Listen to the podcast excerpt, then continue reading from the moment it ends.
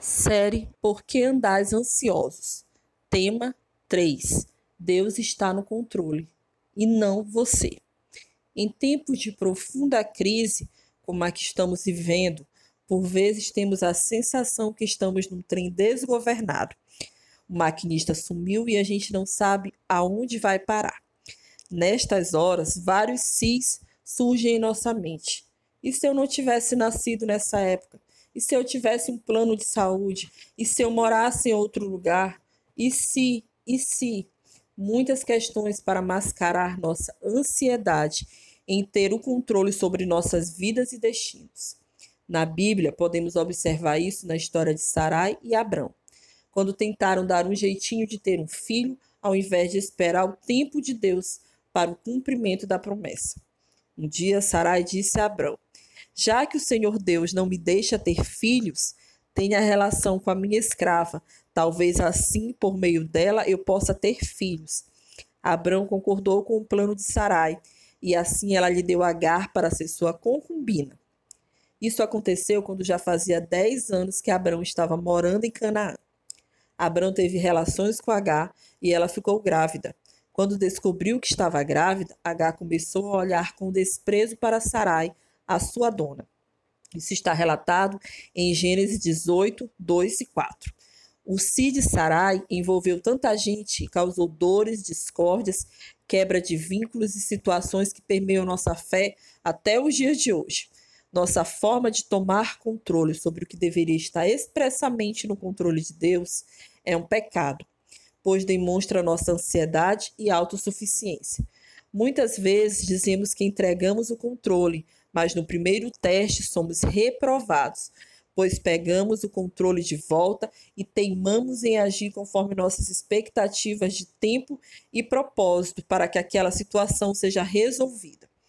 Deus não está preocupado em nos prestar contas sobre sua obra em nossas vidas e o tempo que isso vai durar, e tão poucos caminhos por onde vamos passar. Ele é fiel e imutável. Se ele diz, é. Se ele prometeu, não precisa te dar respostas o tempo todo.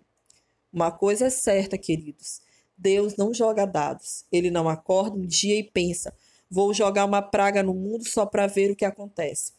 Deus é o Senhor da história, ele conhece o começo e o fim de todas as coisas. Ele não é inconstante, nós somos.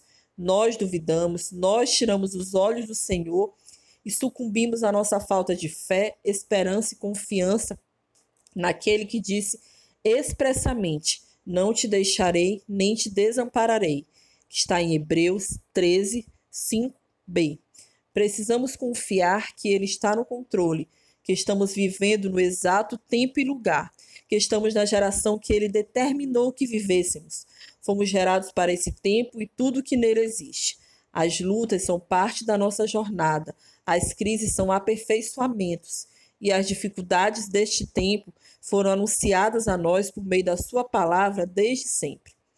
Nenhum dinheiro no mundo pode mudar consequência de algumas coisas. Prova disso é que existem milionários morrendo de Covid-19, pois o seu controle sobre a sua história é uma ilusão. Nossa vida está no controle do Senhor, não na nossa mão.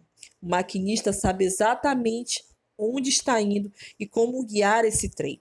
Confia, descansa, acredita, tenha fé que todas as coisas cooperam para o bem daqueles que amam a Deus e são chamados segundo o seu propósito. Esse é um chamado à imprudência? Não. Essa é uma lembrança de quem pertencemos e a quem servimos. Deus não nos faz coisas para agradar o nosso ego ou nos tornar mimados e inconstantes. Ele forja em nós fé e confiança inabaláveis inabaláveis, porque mesmo que os mares se agitem e deem de encontro à nossa estrutura, nós ainda permaneceremos confiantes no dono da nossa história, aquele que tem o controle sobre tudo e é soberano sobre todas as coisas e circunstâncias. Desista da ilusão de controlar sua vida. Entregue a ele o controle da tua história. Deus te abençoe.